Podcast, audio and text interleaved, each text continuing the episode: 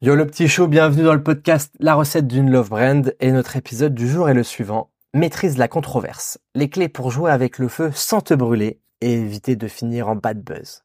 Donc je m'appelle Alex Raffetin, je suis le cofondateur de Père et Fiche, l'enseigne de street food qui fait les meilleurs burgers aux poissons de la planète, voire de l'univers. Et je suis également le fondateur de BrandLab, une agence de grosses qui aide des marques à accélérer leur croissance avec de l'ADS, de la créa et une bonne strat. Sans plus attendre, c'est parti pour les épisode, euh, je sais plus combien. On va l'appeler l'épisode je sais plus combien. Euh, du coup, aujourd'hui, aujourd'hui c'est intéressant. C'est intéressant parce que c'est quelque chose que je regarde de plus en plus, mais que je ne maîtrise pas euh, forcément. Ça va être tout ce qui est lié au marketing de controverse. en gros, comment tu vas aller naviguer dans ces eaux tumultueuses pour faire exploser ta marque. Et on va voir tout ça que ça peut finir en buzz, en bad buzz, pour le meilleur et pour le pire. Euh, en, gros, premier truc, c'est euh, la controverse. Du coup, c'est quand, la controverse a créé le buzz, c'est que le marketing de controverse, c'est l'art de franchir les limites, en gros. Donc, il peut propulser une marque au sommet ou la précipiter au fond des abîmes. Aïe, aïe, aïe, aïe, aïe. en fait, c'est vraiment une lame à double tranchant. C'est soit euh, jackpot marketing, soit c'est catastrophe et la descente, la descente vers la faillite. Euh, il y a plusieurs points déjà. C'est pourquoi déjà, en gros, c'est intéressant euh, d'utiliser ce levier en tant que marque. Enfin, du moins, pourquoi des marques s'y aventurent. Euh, le premier point, c'est que ça peut te permettre d'augmenter drastiquement ta notoriété. Donc, les campagnes controversées, elles attirent souvent beaucoup d'attention. derrière, il y a le côté ben, engager et, et provoquer une réaction. Donc, la controverse, elle incite les gens à réagir, à partager leur opinion et à engager des discussions. le troisième point, c'est que ça te permet de te démarquer de la concurrence. Euh, en, bah, en abordant des sujets ou des approches que d'autres marques évitent. Quatrième point, ça va renforcer l'identité de ta marque. Ça peut renforcer l'image de ta marque comme étant, bah, tu vois, audacieuse, innovante ou euh, socialement engagée. Et le cinquième point, c'est que bah, si tous ces ingrédients euh, fonctionnent, ça va stimuler les ventes. Si c'est un succès, bien évidemment. Donc, comment faire du marketing de controverse? Il y a cinq points pour ça. C'est premièrement, faut connaître ton public. Donc, il faut comprendre ton audience en gros. Euh, comment c'est essentiel de savoir jusqu'où tu peux te permettre d'aller et ne pas franchir la limite. Le deuxième point, c'est d'être authentique et d'avoir de la sensibilité. Donc en fait, la controverse que tu vas mettre en place, ça doit être réfléchi et ça doit toucher, on va dire, intelligemment sans choquer inutilement. Pas mal cette phrase, faudrait que je me la note. Euh, le troisième point, ça va être de se préparer euh, bah, un peu au revers de la médaille. Donc c'est faut être prêt pour les critiques et euh, sur les grosses marques, généralement, elles ont un peu un plan de crise euh, solide, enfin du moins celles qui sont bien préparées, au cas où il y a quelque chose qui, qui dérape. Le quatrième point, ça va être d'avoir un message fort et engagé. Donc si tu optes pour ce levier-là, faut que tu le fasses avec un message vraiment qui pèse, faut que tu provoques une réflexion et pas juste un choc. Et le cinquième point, c'est la temporalité qui compte. Donc tu peux rebondir sur un sujet d'actualité ou un phénomène de société qui va vampiriser déjà l'attention des gens. Du coup, Regardons un peu plus près euh, tout ça. Il y a trois exemples de campagnes qui ont super bien réussi et trois exemples de campagnes qui n'ont super pas bien réussi du tout. Euh, la première campagne, qui a été un vrai vrai vrai euh, succès, et ça pour le coup je l'avais vu passer de tous les côtés à l'époque, c'est une campagne de Benetton. Donc sur cette campagne qui s'appelait Unhate, donc en gros arrêtez de vous détester, on a plein de présidents qui s'embrassent. Euh, donc bien évidemment, euh, c'est des montages, mais on voit le président des États-Unis avec le président chinois qui s'embrasse, euh, plein de plein de situations comme ça. Et en fait, cette bon, Benetton, ils font quand même beaucoup de marketing de controverse et ils font beaucoup de campagnes choc sur des sujets sociaux, politiques, où derrière ça suscite des débats, on va dire très très intenses. Et ça marche plutôt bien pour la marque parce qu'elle a une notoriété qui a accrue à fond euh, et il y a beaucoup de discussions du coup sur des sujets importants. Et en fait, la marque, elle arrive à marquer les esprits avec ses campagnes choc. Et du coup, euh, ça prouve que ben la controverse pour eux peut être synonyme de succès à condition de l'utiliser intelligemment. J'ai plus les chiffres sur cette campagne, mais c'était totalement abusé. Et je sais que niveau campagne de controverse, c'est un des plus gros euh, succès de l'histoire des, on va dire des dix dernières années, si je ne veux pas abuser. le deuxième point, incroyable aussi, ça, je pense que tout le monde l'a vu passer, celle-là. C'était la campagne, je pense, elle, doit être de 2000, entre 2015 et 2017. de Always, qui était hashtag like a girl. donc en fait, bon, Always, c'était une marque, enfin c'était, c'est une marque d'hygiène féminine, bien évidemment. Et en fait, ils ont ils ont lancé cette cette campagne avec l'expression comme une fille pour défier les stéréotypes de genre. Et du coup, la campagne, elle comprenait une vidéo montrant des jeunes femmes, des hommes, des garçons et euh, des filles invitées à imiter euh, diverses activités comme une fille. Euh, du coup, en gros, euh, court comme une fille, frappe comme une fille. donc, c'était très très affiné dans les gestes. Et du coup, en fait, l'idée c'était d'aller vraiment taper sur les stéréotypes et susciter de la réaction. Et du coup, il y avait la première partie de la vidéo et la deuxième partie. bah, du coup, on voyait en gros que les filles, elles arrivaient très bien à courir, très bien à donner des coups, etc. Forcément, euh, l'idée de cette campagne, c'était de changer la perception des filles en renforçant le pouvoir des jeunes filles et en altérant tous les stéréotypes de ce genre. Et ça a plutôt très très bien marché parce que la vidéo, elle a fait plus de 70 millions de vues sur YouTube. Elle a reçu des réponses extrêmement positives. Euh, du coup, pour euh, ben, avoir renforcé, on va dire, le pouvoir des, jeunes filles, changer les perceptions sur ça.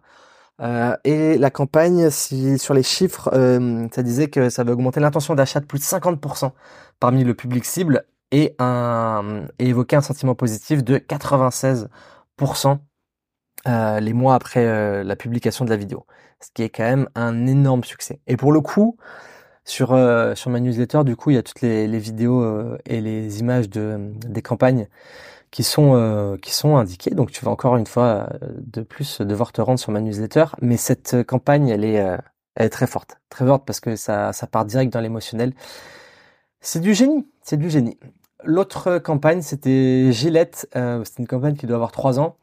Euh, et c'était hashtag. Ils font tous des hashtags en fait. Je crois que je viens de me réaliser en direct que pour faire une campagne de controverse à succès, il faut mettre un hashtag. Hashtag The Best Man Can Be.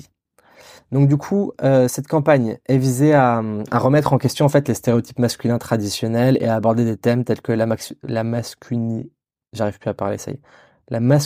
toxique, euh, et, le, et le harcèlement sexuel. Donc, ça a provoqué beaucoup de, débats, beaucoup de, réactions. En tout cas, il y en a eu quelques quand même un, peu des négatives. Euh, mais d'une manière générale, la, campagne, elle a été plutôt bien perçue. Euh, ça a et ça a, on va dire, aidé à faire un pas euh, positif vers le changement social, si on peut appeler ça. Du coup, en fait, la, campagne était basée sur, une vidéo et elle a obtenu beaucoup, beaucoup d'engagement sur les réseaux. Et en fait, ça a contribué vraiment à la réflexion de ce problème. Et d'une manière générale, elle a été quand même bien accueillie par l'ensemble des, dire des spectateurs, des personnes qui l'ont vue, du moins. Elle n'a pas laissé elle a pas laissé, elle a pas, j'arrive plus à parler. Qu'est-ce qu'il m'arrive? Elle n'a pas laissé indifférent les gens. Maintenant, place aux marques qui ont fait un peu n'importe quoi. Euh, la première, bon franchement la première ils ont pas eu de chance parce que pour le coup, euh, moi j'ai pas trop compris. Euh, c'était Pepsi qui avait fait une collab avec Kendall Jenner. Et du coup, l'intention c'était de surfer sur les thèmes de l'unité et de la protestation sociale par rapport à tout ce qui était manifestation. Et en fait, dans la pub, Kendall, elle arrive, elle prend un Pepsi, elle le donne aux forces de l'ordre qui font barrière. Et et d'un coup euh, tout le monde tout le monde est content tout le monde est ami etc donc c'était un peu un message en mode euh, on vous rassemble Pepsi euh, en gros empêche les gens de se détester sauf qu'en fait la campagne n'a pas été du tout perçue comme ça. Et en fait tout le monde l'a perçue comme une trivialisation des mouvements sociaux. Donc du coup tout le monde a en gros à un câble parce que l'intention en fait de la marque c'était de surfer sur les thèmes de, l'unité. Et tout le monde a pris ça comme une offense. Je crois qu'en plus c'était au moment où il y avait tous les mouvements Black Lives Matters. Donc du coup, euh, c'est parti, euh, c'est parti, euh, on va dire dans tous les sens. La marque a, retiré la pub, c'est à présenter ses excuses ouvertement, etc., en disant que ben ils n'avaient pas pensé à ça et qu'ils étaient vraiment désolés. Et du coup, ben ça lui a fait un gros, gros, gros coup de coup de bad buzz, gros coup de bad buzz également pour Kendall Jenner. Et, et voilà. Et donc du coup, c'est un premier exemple que le marketing de controverse peut facilement mal tourner. Le deuxième point. Le deuxième point, bon, pas évident non plus, mais un peu plus évident quand même. En fait, c'était euh, c'était Airbnb qui a fait une, euh, bah, c'était au milieu du, en plein, en plein Covid, donc euh, en pleine pandémie mondiale, où il y a énormément de personnes qui ont perdu leur emploi. parce qu'aux États-Unis, il y a quand même beaucoup plus de gens qui ont perdu leur emploi qu'en France. Airbnb, ils ont lancé une campagne demandant aux invités d'écrire des cartes postales numériques avec des messages encourageants pour les hôtes et la possibilité d'ajouter un don. Donc en fait, l'objectif, c'était de viser à lever des fonds pour les propriétaires. Euh, sauf que du coup, il y a beaucoup de propriétaires qui avaient des, bah, plusieurs biens immobiliers qui valaient des millions de dollars. Euh, donc en fait, la, la, campagne, elle a été perçue comme totalement, on va dire, insensible et inhumaine en pleine crise mondiale, parce que du coup, c'était vraiment la dernière des priorités euh, de faire des, des, dons pour euh, les, les blindés qui, qui, faisaient de la location Airbnb, euh, alors qu'il y avait énormément de personnes qui étaient sans abri, qui avaient des problèmes de logement, etc. Ce que je peux comprendre euh, d'une manière générale, même s'il y a toujours des exceptions, les personnes qui ont des, des, biens et qui font du Airbnb ne sont pas les plus à plaindre. Donc du coup, bah pareil, la, la marque s'est pris un énorme bad buzz et je sais pas du tout ce que ça a donné derrière, mais en tout cas, ça lui a pas fait du bien. Et le dernier, ça c'est incroyable. Le dernier, parce que vraiment, je me demande euh, comment c'est euh, la marque du coup euh, Auto Volkswagen. Je me demande avec les dizaines d'équipes qu'ils ont de tous les côtés là pour vérifier le contenu, toutes les toutes les formes, etc. bref, comment ils arrivent à lancer une publicité comme ça? Parce qu'en fait, c'est une pub qui a été vue comme totalement raciste. Et en vrai, bon, franchement, je comprends. C'était une publicité qui montrait, qui était sur les réseaux pour une, je crois que c'était la nouvelle Golf. Et en fait, la pub, elle montrait bon, un homme à la peau foncée, euh, donc euh, qui était poussé hors d'une rue euh, et envoyé, enfin, et rentré dans un café appelé Little Colonist par une main blanche géante. Donc en fait, sur la, le bord de la vidéo, il y a une main qui attrape la personne, donc il y a un effet un peu trompe-l'œil où la main elle est plus proche et, le mec il est plus loin, et la main elle attrape la personne elle le, met sur le trottoir et elle lui met une petite pichenette pour le faire rentrer dans le café.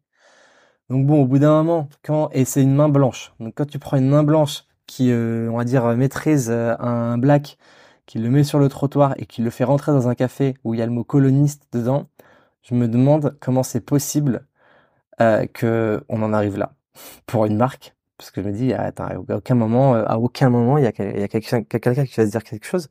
CDR, je l'ai pas mis, mais c'est comme euh, il y avait un truc comme ça sur H&M aussi où ils avaient pris un, ils avaient pris un, je sais plus c'était un, un, black ou un, une personne euh, d'origine asiatique. Euh, mais c'était sur un t-shirt le roi de la jungle ou je sais pas quoi et bref ça avait fait ça a fait euh, un énorme, énorme, énorme bad buzz parce que ça faisait vraiment connotation à la personne, c'est un singe. Euh, donc, euh, donc voilà. Donc bon, en vrai, il y a des exemples où franchement, des fois, les marques, elles ont pas de chance et des fois, c'est totalement évident. Nous, pour le coup, avec Père et Fiche, on s'est mangé un bad buzz quand on recrutait un stagiaire sur TikTok en juin 2020. Donc c'était vraiment au tout, tout, tout début. On s'est dit, vas-y, TikTok, c'est le futur. On était trop, on était trop visionnaire, putain on s'est dit on va recruter un, un, stagiaire TikTok et en fait euh, j'avais fait en plus j'avais appelé euh, Vito euh, Vidéo qu'on connaît bien on avait réfléchi à des scripts etc on avait fait un truc vraiment stylé en mode un, une petite histoire en mode où je disais j'adore TikTok mais sauf que j'ai trop de taf j'ai pas le temps en plus je maîtrise pas bien je cherche un jeune pour venir m'aider pendant deux mois en fait on a mis en avant le fait que la personne elle aurait un nom de burger offert parce qu'on se disait, putain, franchement, c'est stylé. Et en plus, on parle quand même de ça il y a trois ans et quelques mois, donc euh, c'était pas comme aujourd'hui. Et donc euh, à l'époque, euh, ça existait pas du tout des métiers autour de la création de contenu vidéo comme ça, TikTok, etc.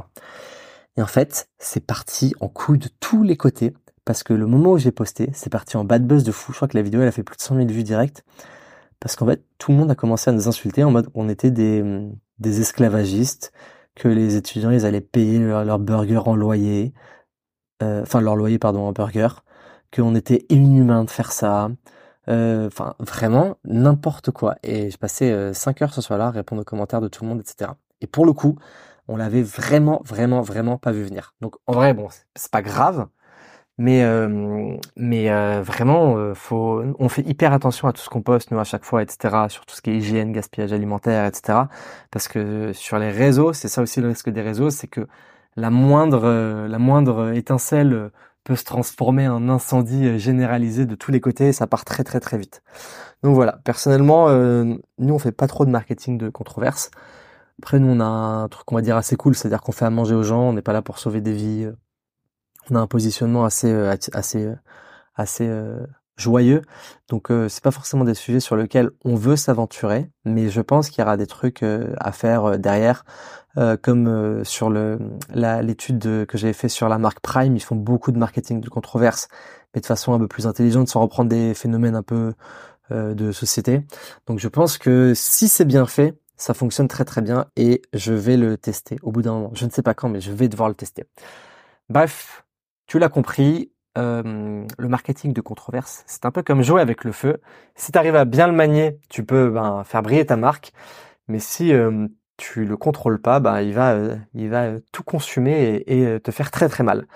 Donc, à toi maintenant de voir si tu choisis la sécurité ou si tu es prêt à, prendre le risque et à, et à tenter des expériences autour de ça.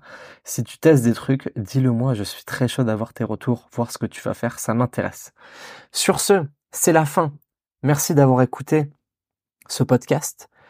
Euh, j'espère que tu passes une bonne journée, une bonne soirée. Je te dis à très vite. Je te fais des gros bisous et à la semaine prochaine.